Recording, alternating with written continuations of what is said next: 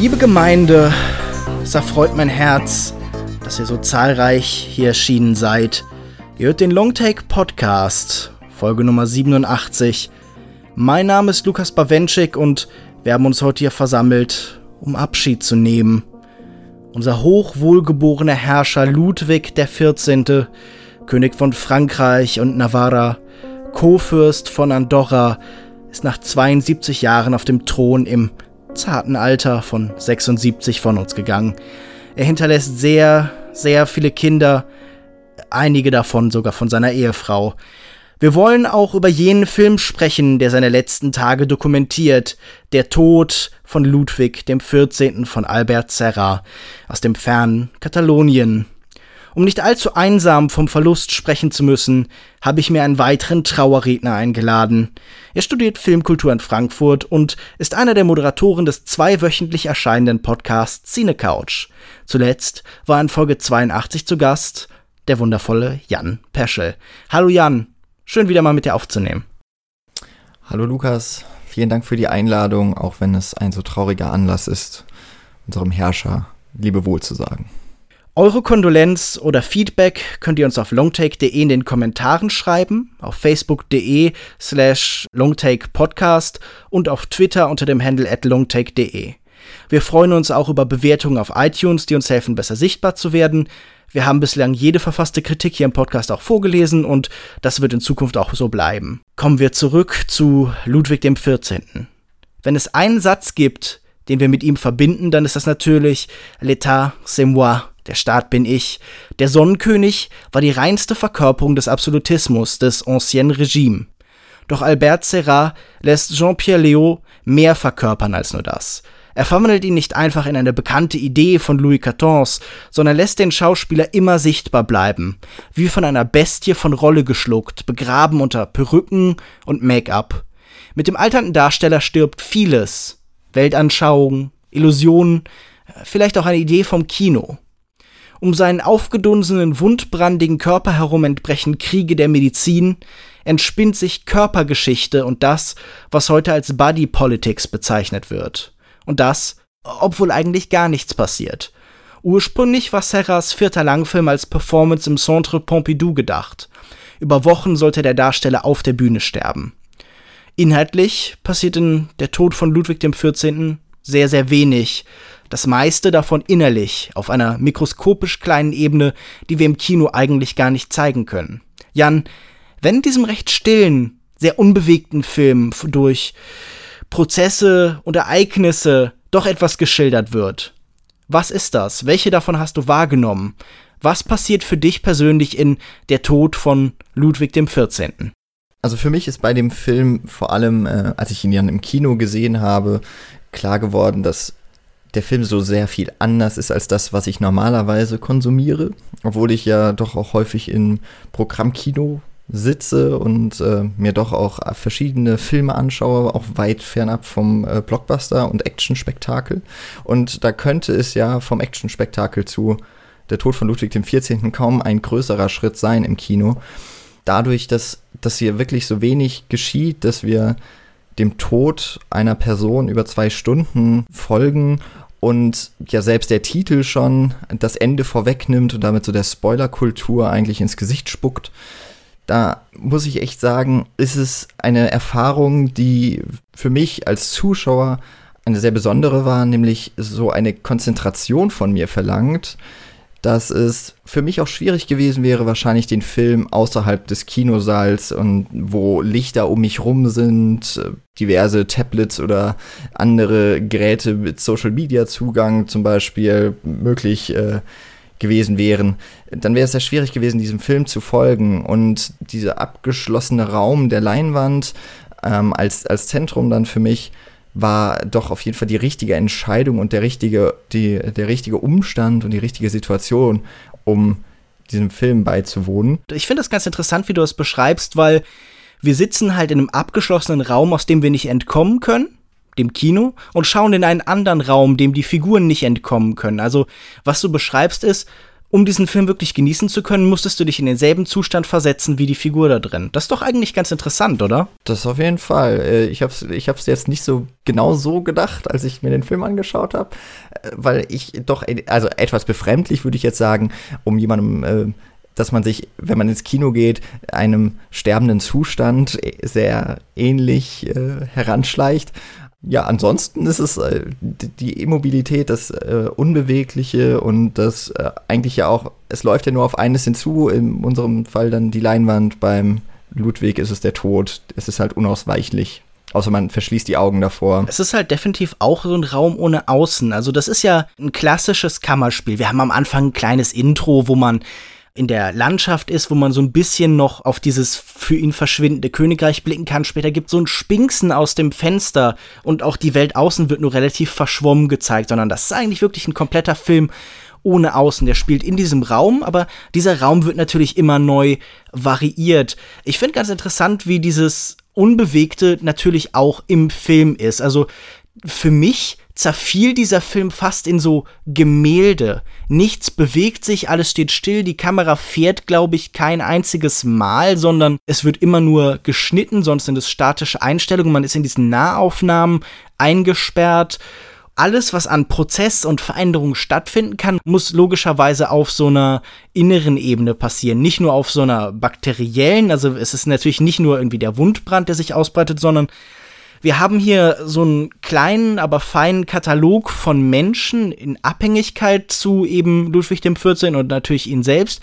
Und bei allen passiert so ein bisschen was, aber auch weniger, als man annehmen würde. Wenn wir normalerweise so einen beschränkten Raum haben, Theaterstücke zum Beispiel sind ja ein ganz gutes Beispiel. Dieser Film hat logischerweise auch so ein bisschen was Theaterhaftes in seiner beschränkten Szenerie dann kompensiert man das meistens damit, dass in diesen Menschen ganz viel passiert. Ganz viel Psychologie, ganz viel Veränderung, ganz viel Streit. Was sind für uns so klassische Theaterszenarien? Zum Beispiel Leute, die irgendwie sich auf einem Familienfest treffen und dann ent entstehen da halt große Konflikte. Und hier gibt es eigentlich auch keine so richtig großen Entwicklungen. Wir haben so ein paar Konfliktfelder, wir haben Spannungen, wir haben verschiedene Ideen, die aufeinandertreffen aber selbst so diesem offensichtlichsten, was man hier haben würde, also dass dieser ganze Konflikt halt verdichtet wird, das find, findet hier eigentlich nicht so wirklich statt. Man merkt so ein bisschen, dass die eigentlichen Probleme dieses Reichs nur so ein bisschen hereinschwappen. Also so die Musik von außen. Wir hören einmal irgendwie von irgendeiner Parade die Musik, die zu immer reinfließt, aber eigentlich passiert in diesem Raum nicht das, was außen passiert. Dieser Raum ist keine Abbildung von allem anderen. Und das finde ich auch schon originell, weil wir sind ja im Kino normalerweise da, wo die wichtigsten Sachen passieren. Und hier sind wir so ein bisschen abseits vom Schuss. Also wir sind ja wirklich in so einem, ja, wir sind eigentlich jetzt schon begraben. Wir sind in diesem Film so ein bisschen in einem Sarkophag wie irgendwie im, im alten Ägypten man mit dem Pharaonen begraben wurde als Leibeigener, sind wir jetzt hier mit ihm eingesperrt. Und das ist ja auch irgendwie keine angenehme Situation. War das für dich ein unangenehmer Film? Der Film versucht ja auch so ein bisschen an manchen Stellen mit Körperhorror zu arbeiten, versucht so ein bisschen unappetitlich zu sein und absurd. Hast du das jemals als unangenehm erlebt? Von Anfang an war unangenehm auf jeden Fall schon mal die Art und Weise der Inszenierung, weil dieses langsame, dieses starre, das drängt sich ja direkt auf. Ich, äh, ich glaube, es gibt doch einen Schwenk der Kamera und das ist nämlich noch in dieser Einführungssequenz, in der aber auch, also im Garten, was ja auch ganz gut passt, ne, noch das Außen, noch einmal so das Leben spüren, hat man auch das Gefühl, das ist so das letzte Mal eben, wo Ludwig mhm. ja den Moment so richtig genießen kann oder einigermaßen. Aber danach wird man ja auch in, auch durch die Kadrierung der Bilder, man wird so immer auch dort schon eingesperrt. Man hat immer nur einen sehr begrenzten Blick auf die Dinge. Also es sind schon große Räume, es, ist ja, es spiel, spielt ja schließlich in Versailles, aber wir sind dann doch immer nah an Gesichtern. Im Hintergrund, äh, gerade am Anfang, wo noch eine Feier oder sowas stattfindet, äh, sieht man die nur verschwommen in der Unschärfe. Man ist also wirklich außen vor gelassen und man ist häufig an ganz wenige Figuren immer gebunden, auch durch das Bild, durch ihre Gespräche. Unangenehm war es mir dann irgendwann auch noch, weil ich ein bisschen gehofft habe, dass Ludwig nun endlich stirbt. Also mhm. es war so eine, eine gewisse Ungeduld mit äh, in meinem See, in meiner Seherfahrung. Ähm, also jetzt nicht nur, um das Ende des Films herbeizusehen, sondern weil dieses ständige Schwanken zwischen dem ähm, immer wieder in Dialogen dann beschworenen, auch dem König geht es ja wieder besser, aber man sieht ja doch, dass, dass der körperliche Abbau immer weiter voranschreitet und auch wie sich die Krankheit dann im irgendwann komplett schwarzen Bein, das mal entblößt wird, sichtbar zutage tritt. Aber Leo als, als Schauspieler schafft es sehr gut, einfach dieses, dieses Sterben darzustellen. Und ich finde es so unangenehm, wie es auch vom Regisseur eben hinausgezögert wird. Das ist ja schon der eine Prozess, der eben stattfindet, vom, vom noch gerade lebendig bis zum endgültigen Tod. Ich glaube, das Schlimmste ja am Tod für viele Menschen ist ja auch der, der Prozess dahin, nämlich das Sterben. Und so wie Ludwig XIV. ja wirklich dahin sieht, das fand ich auch schon unangenehm, aber nicht unbedingt jetzt auch durch die Bilder jetzt der zum Beispiel der Krankheit, die sich ausbreitet, sondern beispielsweise mhm. diese nächtlichen Szenen, in, der, in denen er um Wasser bittet. Er kann kaum noch sprechen. Er ruft aber seinen Diener und er verlangt auch noch das äh, Kristallglas, äh, weil ja noch die Würde des, des Herrschers, des absolutistischen Herrschers irgendwie gewahrt bleiben muss. Also es ist, es wirkt so erbärmlich und eben, ja, das ist wirklich das Unangenehme so. Äh, es hätte auch ein anderer, also es müsste ja nicht der Herrscher sein für mich. Ich glaube, das wäre jetzt ähm, unabhängig. Das, wenn, jetzt, wenn ich jetzt heute äh, einen Film sehen würde in unserer heutigen Zeit und jemand stirbt zwei Stunden im Bett dahin, dann fände ich das auch unangenehm schon durch das Thema. Aber vielleicht wird es doch noch mal ein bisschen überspitzt, weil mit Ludwig dem 14. so ein angehimmelter und ja auch über allem schwebender Charakter und eine große symbolhafte Figur eben auch porträtiert wird.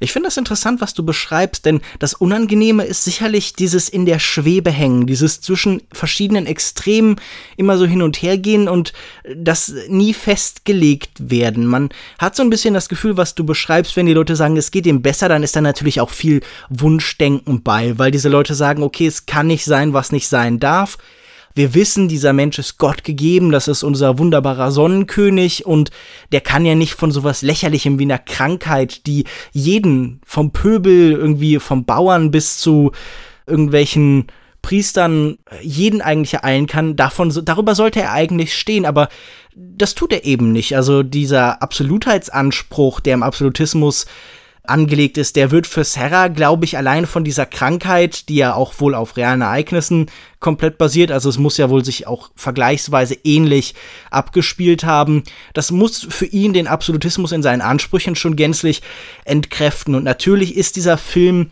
auf so einer politischen Ebene, das ist sicher nicht seine zentrale Ebene, aber äh, auch so eine Kritik an ja jedem absolutistischen System und äh, zeigt auch so ein bisschen auf, woran diese Systeme scheitern. Ich finde das ganz interessant. Du hast am Anfang von diesem Fest gesprochen, auf dem er da noch ist, wo das Leben noch so ein bisschen in ihm steckt.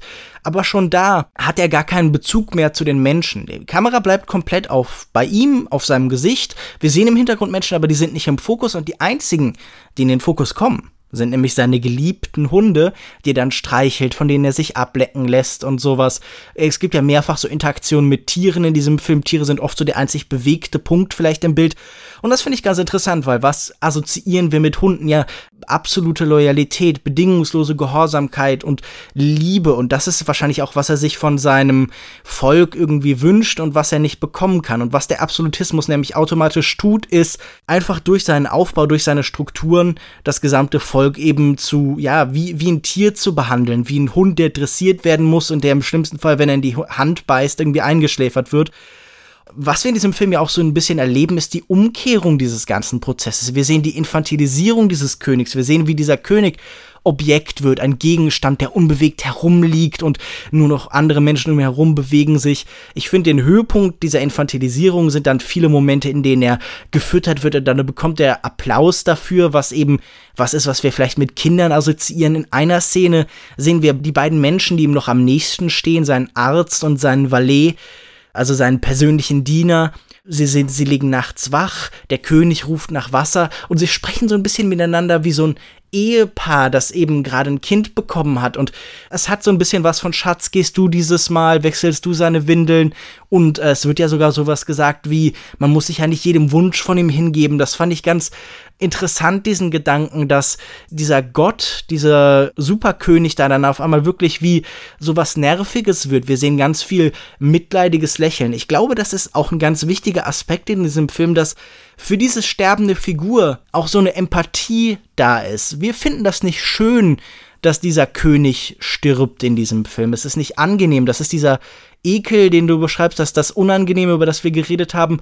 Wir sind die ganze Zeit hin und her gerissen dazwischen, ihn als Idee zu sehen, also als Verkörperung des Absolutismus und als Menschen, der Schmerzen empfindet, der leidet, dem wir das nicht gönnen. Also wir gönnen niemandem äh, im Kino halt irgendwie die, solche Grausamkeiten, das langsame Dahinsiechen. Und das ist auch so ein bisschen eine Herausforderung. Und ich finde, das ist halt eben auch das Tolle an Leos Performance, dass er hin und her schwankt zwischen, ja, sowas Empathischem. Wir sehen ihn am Anfang lächeln und wir sehen seine Freude und dann eben auch das Leiden. Wir sehen den Menschen hinter dieser gewaltigen Perücke, der begraben ist unter diesem ganzen Kostüm. Und das finde ich auch eine der großen Stärken. Das ist vielleicht auch so eine der emotionalen Bezugspunkte, die wir da tatsächlich finden können in einem Film, in dem die großen emotionalen Affekte vielleicht rar gesät sind. Vielleicht kannst du mich da auch korrigieren, aber es gibt doch sehr wenige Filme, die das Sterben auch so richtig in den Fokus stellen wahrscheinlich, weil es auch so etwas Unangenehmes für den Zuschauer ist. Man flieht ja auch doch häufig ins Kino, um sich von den tagtäglichen Sorgen des Lebens abzulenken. Und der Tod ist halt etwas, der steht halt für jeden irgendwann mal an, aber dran denken möchte man ja nicht.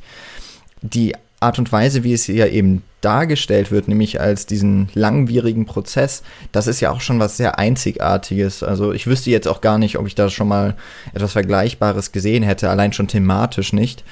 Wenn dann, glaube ich, kenne ich es dann doch eher aus dem Independent-Kino, wo versucht wird, dass dieses Leiden dann immer mit äh, Humor und Komik, ähm, ja auch eben der, der tragischen Komik dann so ein bisschen Gegengewicht zu geben. Aber das fehlt ja hier vollkommen. Ich wüsste nicht mal, ob man den Film an irgendwelchen Stellen nicht ernst nehmen könnte und deswegen so darüber oder das Ganze belächeln könnte. Also wenn überhaupt jetzt mit diesem Kristallglas, wo vielleicht diese über, wo das Ganze nochmal überhöht wird und sich vielleicht ein bisschen lächerlich gemacht wird auch über diese absolutistische Form. Ähm, aber ansonsten ist es ja ein, ein Film, der sich doch sehr stark fokussiert auf das Leiden das, das verkörpert Leo schon auch dann ziemlich gut. Mir fallen natürlich sofort ein paar Filme über das Sterben und den Tod ein. Also ich musste natürlich einfach durch den Titel an einen äh, kurzen Film über das Töten von Kislowski denken oder auch hier spricht der Titel wieder den äh, Tod des Herrn Lazarescu von Christi Puyo, die ja halt auf eine gewisse Weise diese Sachen verhandeln und sowas Existenzialistisches bekommen. Und ich glaube, das hat dieser Film eben ganz entschieden nicht. Also natürlich ist es auch ein Film über den Tod, über das Sterben und dieser Film selbst stirbt auch stilistisch mit ihm, wird immer reduzierter, wird immer unbewegter. Aber ich habe nicht das Gefühl, dass wir diesem Phänomen des Todes in diesem Film wirklich näher kommen sollen, sondern er bleibt immer so eine Barriere. Das ist hier ein intimer Film, wir sind permanent in diesen Nahaufnahmen, aber wir können nie durch diese Gesichter durch in den Körper reinblicken. Das zeigt dieser Film ganz explizit, geht erst nach dem Tod. Und es ist so ein bisschen, wenn man das wieder anwendet auf diese Idee des Absolutismus, ein Film darüber, wie wir ihre Brutalität und ihr Scheitern, das gilt vielleicht auch für Diktaturen, immer erst im Nachhinein begreifen können, weil sie vorher eben so eine Aura schaffen, die halt gleichbedeutend ist mit dieser Macht des Königs. Also alle Systeme, die von einem einzelnen Herrscher und seiner absoluten Kontrolle abhängig sind, schaffen so eine Struktur um sich, die unmöglich macht, ihre Fehler so ganz besonders deutlich sichtbar zu machen. Also wir sprechen ja auch davon, dass Menschen dort verschwinden im Absolutismus, in Diktaturen und so. Und das finde ich hier eben auch abgebildet. Erst wenn das Ganze vorbei ist, kann man hineinschauen. Das ist so ein bisschen wie die Idee von, wenn man Witz erzählt, der, der Witz funktioniert wie ein Frosch. Wenn man versucht, das Ganze zu sezieren, dann funktioniert es nicht mehr, wenn man zu stark hineinblickt. Und das ist vielleicht auch mit diesen Ideen und Strukturen so. Ich glaube, wir lernen hier nicht besonders viel über den Tod. Du hast recht, es wird selten so dargestellt, so langwierig, so langfristig, aber ich habe das Gefühl, wir haben eigentlich vergleichsweise wenig klare Indikatoren für diesen Gesundheitsabstieg. Also wir haben irgendwie dieses schwere Atmen und wir haben verschiedene letzte Aufbäumen und so, aber ich habe nicht das Gefühl, dass wir diesen Krankheitshergang irgendwie wirklich begreifen oder dass wir begreifen, was psychologisch in ihm vorgeht. das ist ja ein Film, der ganz wenig mit so einer klaren Poetik arbeitet. Also das ist für mich kein impressionistischer Film, kein expressionistischer Film. Er trägt weder nach außen noch werden irgendwie Innerlichkeiten so besonders an die Oberfläche gestellt oder so, sondern es ist auf eine komische Weise ein realistischer Film, der sich in seinem Realismus, in seinem fast dokumentarischen Ansatz nie ganz realistisch anfühlt. Also natürlich hast du recht, es ist ein viel realistischerer Film als vorhergehende Sachen zum Beispiel. Also in diesem Film begegnen sich nicht Casanova und Dracula. Wir sehen hier nicht eine Figur, die fiktiv ist, sondern echten Menschen. Aber dieser echte Mensch ist gleichzeitig auch irgendwie eine fiktive Figur und dieses Übereinanderlegen, das interessiert, glaube ich, Serra sehr viel mehr als dieser eigentliche Todesprozess. Also für ihn funktioniert, interessiert dieses, was du als in der Schwebe stehen angedeutet hast, so, ein, so eine Gleichzeitigkeit von verschiedenen Ideen, das sehe ich in diesem Film ganz oft. Also dieser Mensch ist für seine Angestellten immer gleichzeitig irgendwie ein großer Gott und lächerlich. Er ist gleichzeitig kurz vor dem Tod und immerzu in allem, was die Leute sagen, dann doch wieder kurz davor, ganz zu genesen und alles wieder zu beherrschen. Er ist gleichzeitig der Mensch, der über alles steht und trotzdem komplett machtlos, denn er beherrscht nichts mehr, steht am Rand. Wir haben noch Leute, die irgendwie Ideen an ihn herantragen wollen. Es sollen immer noch irgendwelche ja, Treffen mit Ministern stattfinden, aber das muss er dann immer ablehnen wegen seinem Gesundheitszustand. Und ich glaube, dieses, dieses seltsame Flackern zwischen verschiedenen Ideen, das ist, was diesen Film so im besonderen Maße ausmacht. Und was auch vielleicht diese große Bewegung des Ganzen ist. Also wir haben keine Handlungsbewegung so richtig, bis auf die offensichtlich im Titel angedeutete, sondern so ein, immer so ein Hin und Her. Vielleicht so ein bisschen wie so, so ein EKG, so immer so blüpp, blüpp, so hoch und runter geht. Und das macht dieser Film die ganze Zeit, bis er dann am Ende halt eine Flatline wird. ja, wobei ich, ich würde schon sagen, so dann nach dem Tod von Ludwig kommt ja noch mal einer der großen Höhepunkte mhm. auch des Films. Also du hast es schon, du hast es ja schon angedeutet, man kann erst äh, hineinschauen, wenn es äh, vorbei ist eigentlich, dieses das Sezieren am Ende und die, die Suche nach den Ursachen. Da musste ich auch noch mal dran denken, mit dem Absolutismus, dass ja Ludwig XIV., du hast es, glaube ich, auch schon so erwähnt, er ist ja quasi das Paradebeispiel ähm, für diese Herrschaftsform und nach ihm war es dann ja auch nicht mehr allzu lange noch oder konnte es ja noch standgehalten werden. Das Besondere ist ja auch, er ist ja derjenige, der sich äh, diesen Prachtbau Schloss Versailles hat errichten lassen. Er, der Film spielt auch die ganze Zeit dort, aber all dieses Prunkvolle, obwohl wir vor Ort sind, lässt sich gar nicht mehr so richtig, ähm, das tritt gar nicht mehr hervor oder heran, auch an weder an unseren Blick als Zuschauer noch an Ludwig, der am Ende davon ja nichts mehr wirklich wahrnehmen kann oder eben auch nicht mehr dort ankommt, wo all diese Schönheit und das, das große Repräsentanz seiner, seiner Macht noch äh, wiederzufinden wäre, sondern wir sind in den Hinterräumen. Wir sind ja eigentlich dort, wo normalerweise der Blick ver, äh, verdeckt wäre. Und eben diese Situation wie das Ministertreffen beispielsweise, das äh, das ja noch daran erinnert, so an, an seine machtvolle Position. Es gibt auch, glaube ich, äh, mehrfach diesen einen Gesandten, der um einen Festungsbau die, die Erlaubnis nach weiteren Krediten fordert, wo, wo selbst, selbst das übersteigert ja eigentlich dann noch die Kompetenzen oder die Fähigkeiten des Herrschers, dort äh, Ja oder Nein zu sagen, wirklich.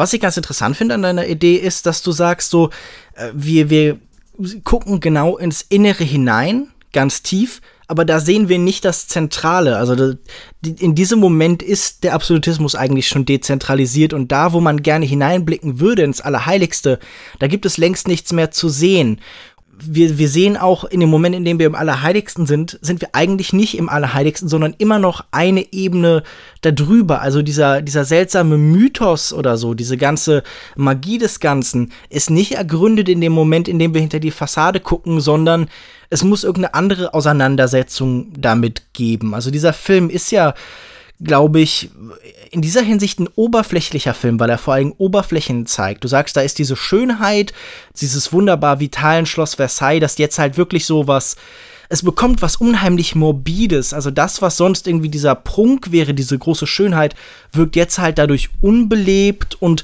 bekommt halt irgendwie so was ganz Merkwürdiges, wie so ein spöttischer Kommentar. Also alles ist schon in Bernstein eingegossen und unbewegt. Und ich finde es auch ganz interessant, wie sich das in der Musik widerspiegelt, denn es gibt hier ja quasi keine Klänge von außen. Einmal wird irgendwie gesagt, okay, wir holen einen Klavierspieler, aber den hören wir dann nicht großartig oder so. Und es gibt nur eine einzige Szene, in dem die Musik dann so ein bisschen das Innere nach außen bringt und hervorbricht, so diese Vorstellung, die wir die ganze Zeit haben. Es gibt eine Szene, in der länger Musik eingespielt wird, so eine Messe von äh, Mozart, glaube ich. Das war für mich ein ganz faszinierender Moment, weil ich finde normalerweise Musik ja oft sehr störend, die mir die ganze Zeit erklärt wird, was in diesem Moment gefühlt wird. Nur in diesem Film, in dem man sonst nie ins Innere schauen kann, der sich die ganze Zeit eben auf dieser also ja nicht bunten, aber dieser halt edlen Oberfläche bewegt, auf einmal so zu erfahren, wie dieser Mensch sich vielleicht selbst sieht, nämlich wie umspült von so diesem pompösen, barocken Klängen. Das fand ich einen ganz faszinierenden Moment. Ich finde ja sowieso, wenn man das jetzt so beschreibt, ist das irgendwie eigentlich eher ein langweiliger Film, aber der hat so viele einzelne interessante Szenen, die sehr viel erzählen. Also vor allem der so Referenzsysteme da aufbaut. Also ich denke an diese Szene, wenn er sein letztes Abendmahl erhält. Da kommt noch mal ein Priester vorbei und liest ihm die Messe und dann sieht man in diesem Moment auch dieses ganz typische katholische christliche Ritual der Transubstantion, wo ja etwas in etwas anderes verwandelt wird, wo also die Hostie zum Beispiel beginnt, den Leib Christi darzustellen, so eine Ver Verwandlung in Körper, in Fleisch. Und das ist ja ganz interessant, weil wir hier, hier auch genau das immer sehen bei ihm.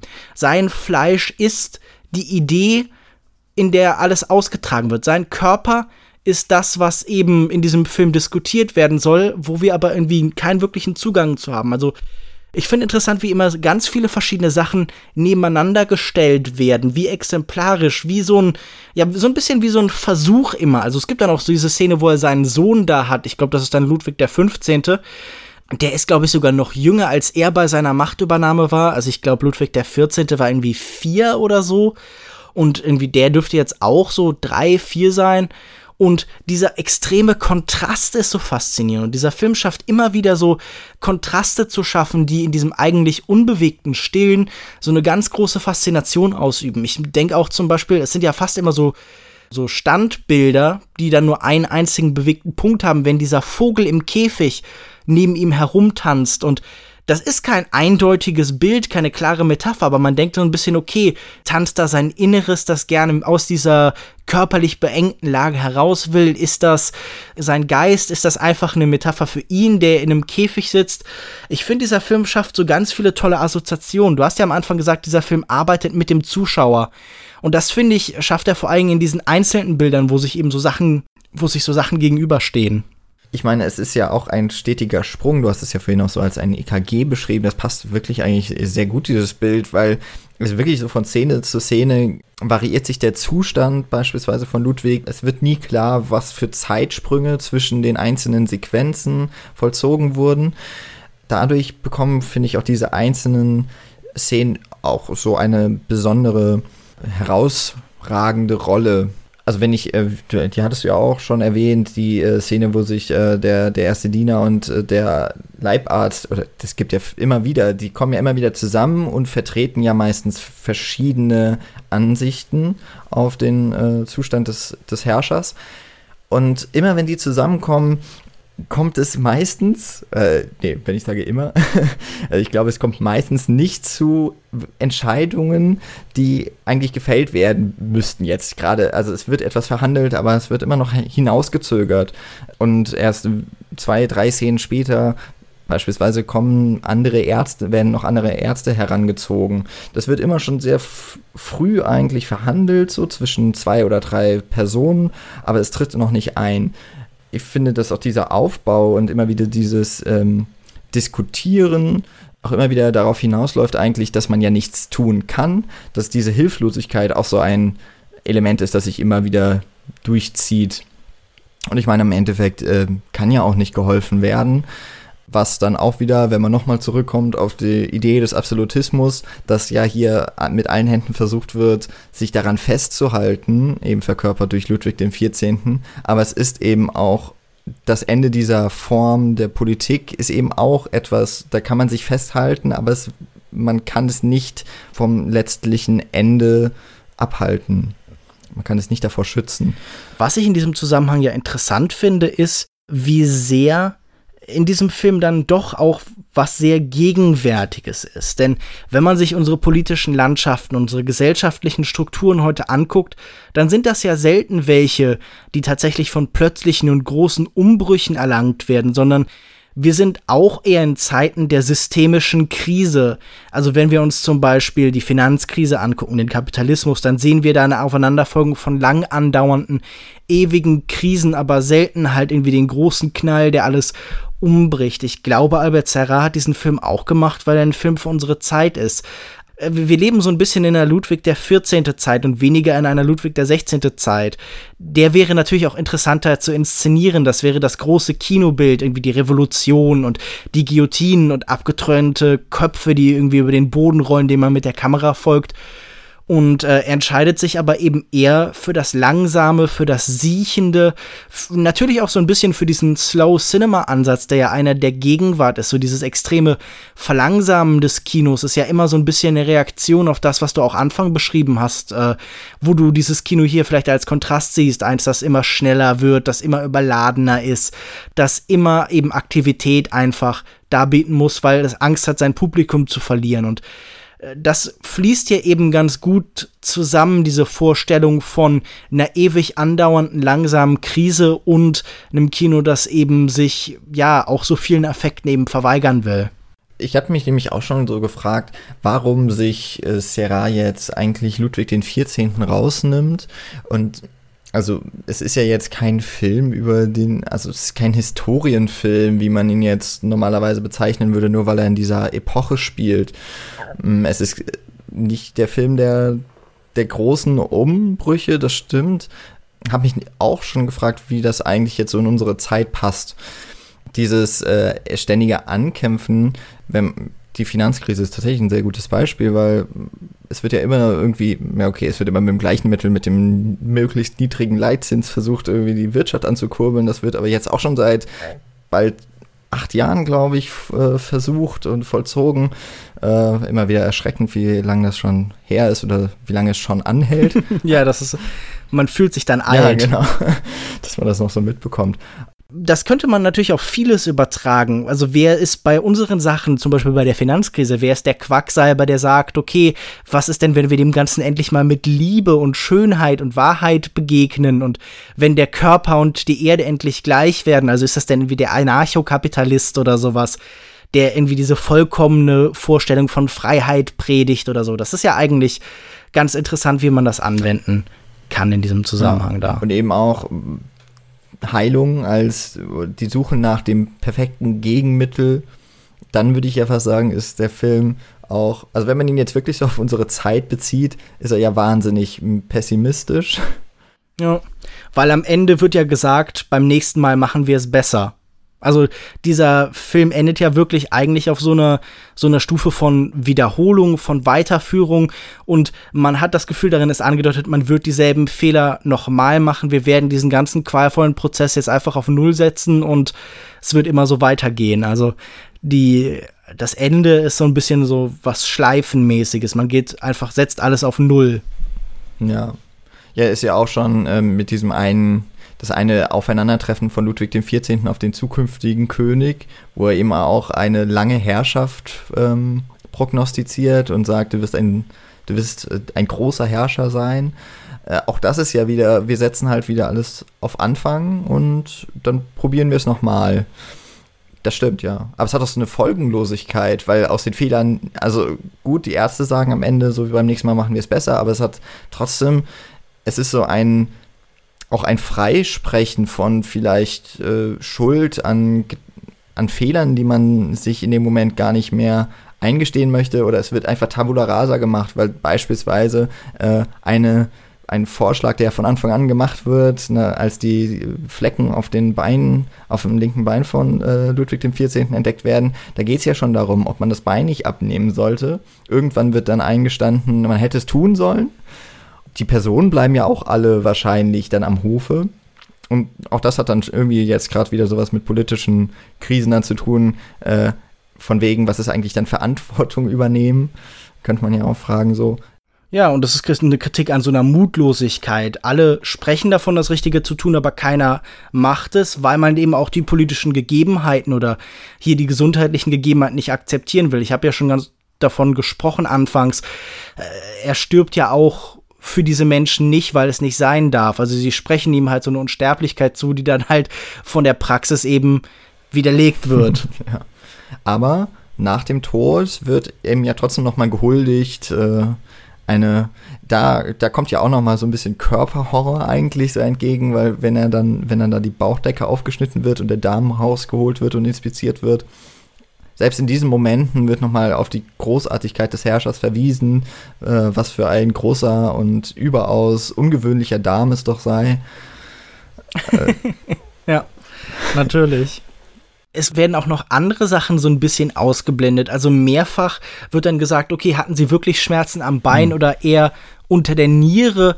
Und mir schien irgendwie auch so dieses Genitale bei ihm immer so ein bisschen seltsam ausgeblendet zu werden. Also wenn er dann irgendwie gewaschen wird und eingerieben wird und sowas, da scheinen sich die Leute nicht ganz ranzutrauen. Es ist auch interessant, wie dieses Tabu da so ein bisschen mit rein geht, vor allem bei jemandem, der jetzt irgendwie halt so viele verschiedene Partnerinnen hatte, ist ja jetzt auch nicht ganz unrealistisch, dass er dann irgendwie eine der besonders schlimmen Krankheiten dieser Zeiten wie Syphilis oder so hat, die ja auch irgendwie sich manchmal ähnlich mhm. und tödlich eben ausgedrückt hat. Also das schien mir auch so ein bisschen angedeutet, so hey, was, wenn da vielleicht noch ein bisschen was ist, was die Leute vielleicht ausblenden, weil sie es halt auch so als Thema so unangenehm ist. Und das ist allgemein natürlich ein Film über ein Handeln, das auch sich unangenehmen Dingen stellt, das nicht nur verharrt bei dem, was irgendwie angenehm und schön und toll ist. Also ich meine, diese Welt bietet ja durchaus genug schöne, tolle Oberflächen, die man sich angucken kann, anstatt eben die Probleme anzusehen.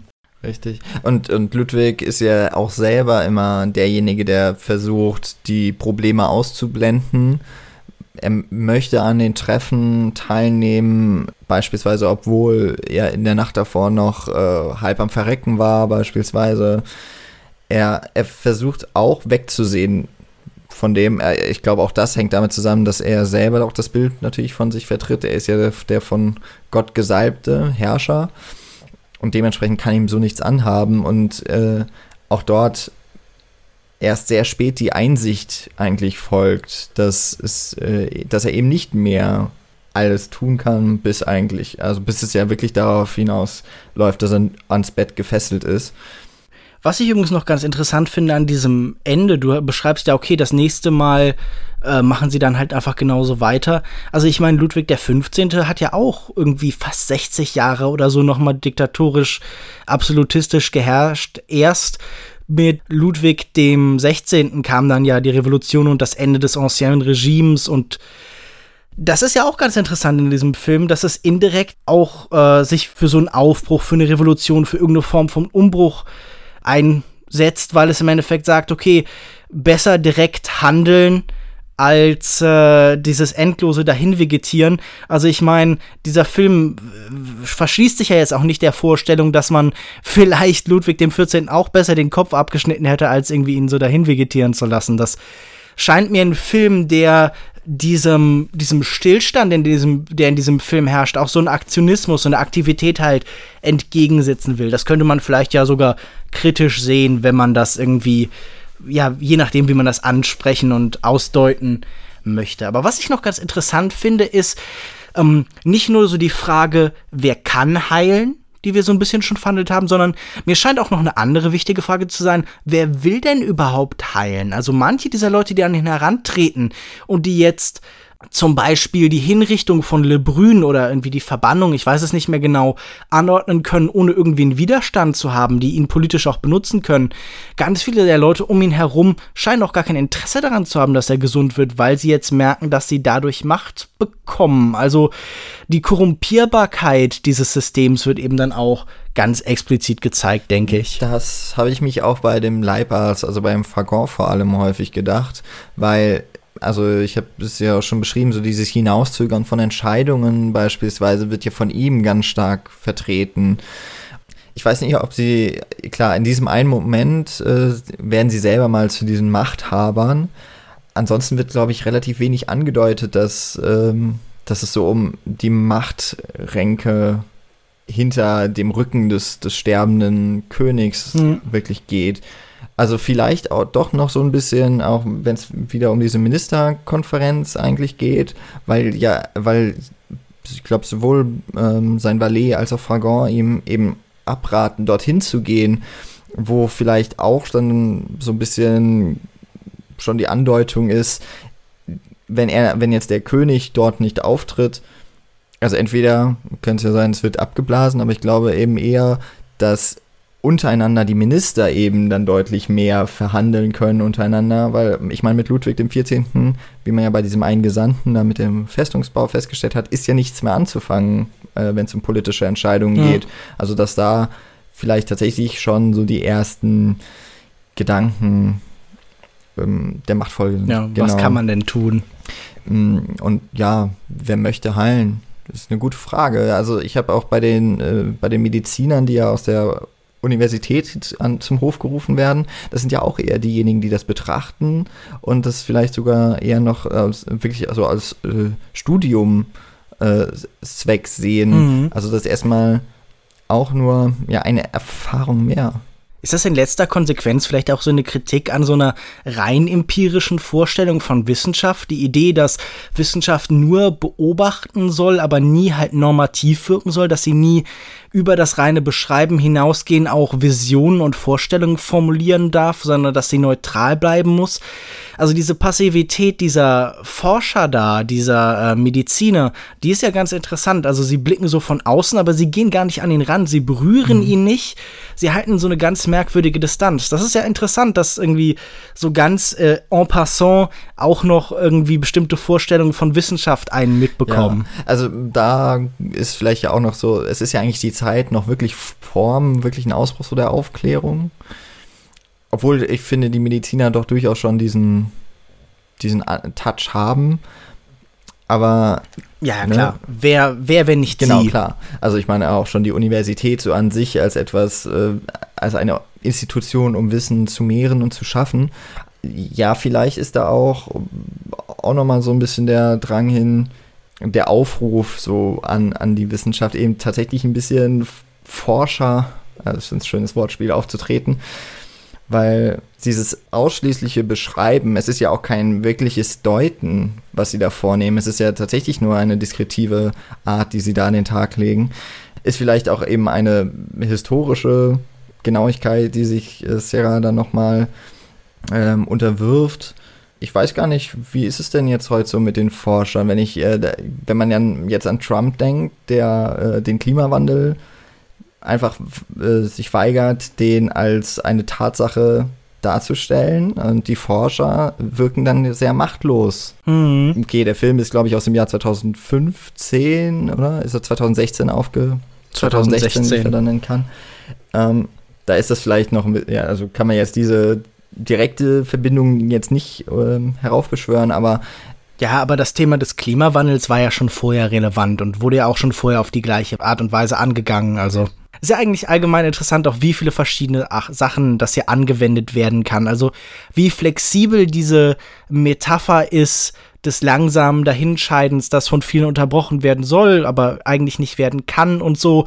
Und ich meine, das ist ja auch die Konsequenz, die wir dann am Ende haben. Also es ist so ein bisschen Film halt über fehlende Aktivität, fehlende Aktion im Angesichts einer nahenden, aber dann doch irgendwie auch unausweichlichen Katastrophe, die vielleicht, wenn man sich die Details anguckt, nicht ganz so unausweichlich ist. Ich wollte noch über ein paar andere Einzelaspekte mit dir sprechen. Allgemein gilt ja Serra als jemand, der sich dem Surrealen und dem Absurden verschrieben hat. Also er wird vielfach mit Leuten wie UNESCO oder mit Samuel Beckett zum Beispiel verglichen. Findest du, das merkt man in diesem Film? Gibt es Momente für dich, die surreal sind, die absurd und absonderlich sind? Würdest du diesem Film vielleicht sogar sowas wie einen Humor attestieren? Also wenn, dann ist es ein ziemlich bitterer. Äh, bei so einigen Sachen kann man sich, kann man es Galgenhumor nennen? Ich weiß nicht, aber die, beispielsweise jetzt schon, wir haben es ja besprochen, dieses ähm, Applaudieren beim Essen wo es ja auch, also das wirkt ins Groteske eigentlich eher verzogen. Vielleicht ist es das Groteske dann doch das bessere Wort. Und auch dieses, das Aufschneiden des Körpers und das Betrachten des Darms und ähm, dass dann noch so dieses vielleicht auch ein bisschen noch äh, geheuchelte gegenüber den, den dann auch schon verstorbenen Herrscher, das, das hat schon etwas Überzogenes auf jeden Fall.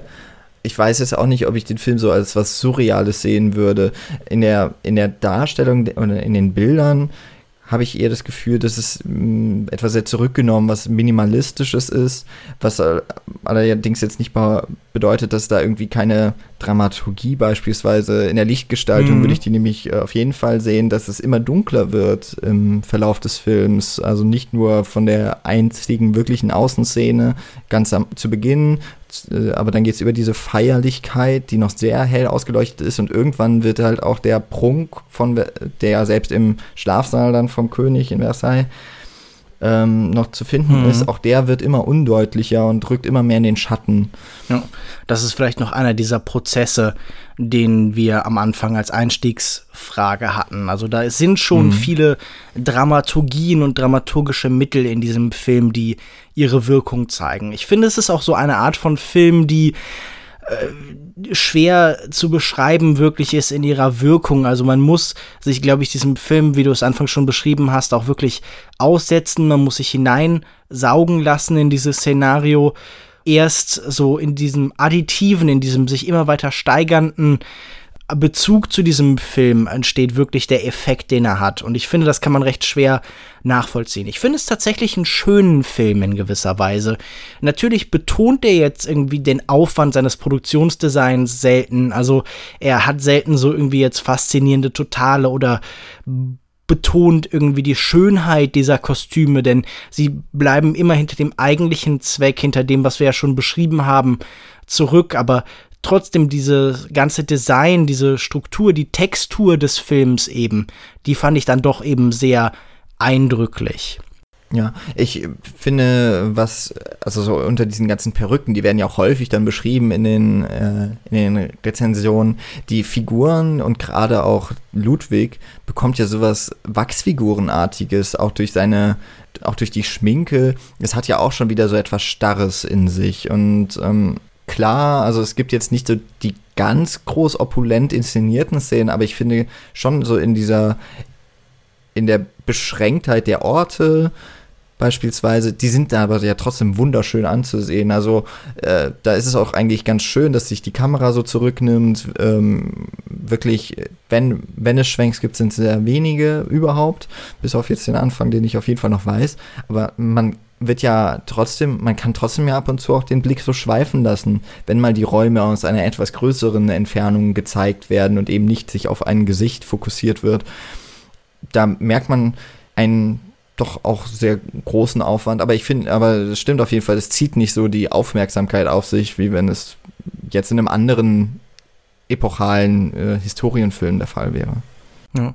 Allgemein finde ich, hat dieser Film einen recht interessanten Zugang zu Geschichte. Die Geschichte soll vor allen Dingen präsent werden. Dieser Mensch ist nicht nur die Summe von allem, was wir aus den Geschichtsbüchern können, sondern eine Interpretation und er ist verwoben eben mit diesem Star Jean-Pierre Léaud, den wir da permanent und recht eindeutig noch drin erkennen und dieses Lebendigmachen von Geschichte, dieses äh, Konzept von Geschichte nicht nur exemplarisch lesen und verwerten für die Gegenwart, sondern zurückholen und einfach eine Präsenz schaffen der Geschichte.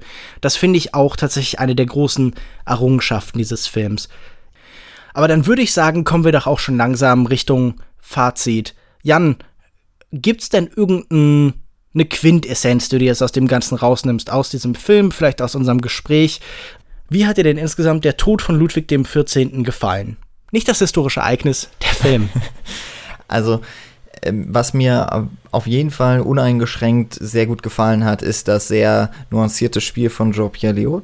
Das habe ich schon im, während der Sichtung so wahrgenommen. Und das andere ist wirklich ein, dieser sehr interessante, durch diesen großen, durch den großen Minimalismus äh, heraufbeschworene Sog, den dieser ganz krude Filmhandlung eigentlich ähm, erzeugt und mich tatsächlich auch reinziehen konnte. Und wie ich es mitbekommen habe, die paar Zuschauer, die mit mir in dem Film waren, es waren mehr als ich gedacht hätte, so um die zehn oder zwölf, glaube ich, auf die hat es auch so gewirkt. Ich fand es wirklich, es war so eine, es war eine sehr eigene Erfahrung, die ich wahrscheinlich so, also weiß nicht, ob ich ihn nochmal wiederholen würde, also nicht mit dem Film jetzt unbedingt. Aber was jetzt so das Gespräch auf jeden Fall auch nochmal gebracht hat, ist, dass so viele Details irgendwie doch auch wunderschön sich nochmal deuten lassen, auch auf die jetzigen Verhältnisse, auf die jetzige Zeit, was ähm, auch so eine große Frage war eigentlich oder ein großes Interesse auf äh, eben jetzt die Folge, die sich ja wunderbarerweise ergeben hat nämlich über diese Dinge nochmal nachzudenken, weil ich sonst wenig Leute kenne, die sich diesen Film angeschaut haben oder sie bislang noch nicht getroffen haben, um darüber reden zu können, war das auf jeden Fall ähm, für diejenigen, die ihn noch sehen können im Kino, sollten sie diese Möglichkeit auf jeden Fall nutzen, weil er gehört halt in diese Situation, in diese uneingeschränkte Konzentration auf den einen, auf, ja, auf den Film eben vor einem, ohne Ablenkungen des Alltags. Ja, das würde ich definitiv unterstreichen. Mir hat der Tod von Ludwig XIV. tatsächlich auch sehr gut gefallen. Ich fand es eine eindrückliche Erfahrung. Ich finde, das ist ein Film, der hat so eine gewisse Aura irgendwie für mich entwickelt, eine ganz klare Stimmung. Er vermittelt sich ja vor allen Dingen über Stimmung und dieses morbide, aber irgendwie auch Fäulnis, Süße. Da ist ja für mich schon auch immer eine gewisse Komik in allem, die Lächerlichkeit der Herrschaft und das Ganze dann kombiniert mit diesem gewaltigen und opulenten Design, das aber nie davon wirklich mächtig und stolz wirkt, sondern immer was innerlich gebrochen hat. Das war für mich wirklich eine große Gesamterfahrung, ein großes Kunstwerk, das eben in seinen ganzen Einzelaspekten äh, sehr gut funktioniert und dann eben auch ein großes Ganzes ergibt, das für mich recht eindrücklich war. Ich finde Albert Serra allgemein ein Regisseur, den ich sehr empfehlen würde. Diese Filme sind äh, vielleicht noch weniger zugänglich als dieser hier. Sie sind noch ein bisschen verschrobener und experimenteller. Dieser hier, ähm, ja, finde ich, ist aber sehr gut eigentlich als, als Einstieg und äh, wenn einem das nicht zusagt, dann weiß man, okay, das ist vielleicht auch einfach allgemein nichts für mich mit Albert Serra. Aber ich würde wirklich, wie du schon sagst, diesen Film jedem ans Herz legen. Und wenn ihr das komplett anders seht als wir, oder wenn ihr vielleicht Meinungen teilt, oder wenn ihr allgemein Anmerkungen machen würdet, dann freuen wir uns über Kommentare auf den anfangs schon angegebenen Seiten und über die anfangs schon angegebenen sozialen Medien. Ich würde sagen, wir kommen schon zum Ende unserer Sendung. Jan, es freut mich sehr, dass du da warst. Es war sehr schön mit dir. Wo findet man dich denn im Internet? Wenn ich nicht gerade über absolutistische Herrscher trauere, dann bin ich zu finden auf der Seite cinecouch.net. Dort podcaste ich im, wie du schon ganz richtig gesagt hast, mittlerweile zweiwöchigen Rhythmus. Äh, meistens bin ich, oder häufig genug bin ich dabei, noch mit vier Kollegen. Wenn einen aber eher interessiert, was ich sage, dann tue ich das auch eher, ähm, naja, sporadisch auf Twitter. Da findet man mich als Dos Corazones, äh, Dos-Corazones. Ähm, genau, dort gebe ich dann doch auch immer mal Feedback oder Erfahrungen aus dem Kino weiter. Äh, mich findet ihr auf Twitter unter @kinomensch, auf kinomensch.wordpress.com, auf facebook.de slash kinomensch und regelmäßig auf kino-zeit.de und beim Filmdienst und natürlich auch in diesem Podcast. Nochmal, Jan, danke, dass du dir die Zeit genommen hast. Tschüss, bis zum nächsten Mal. Tschüss und vielen Dank für die Einladung.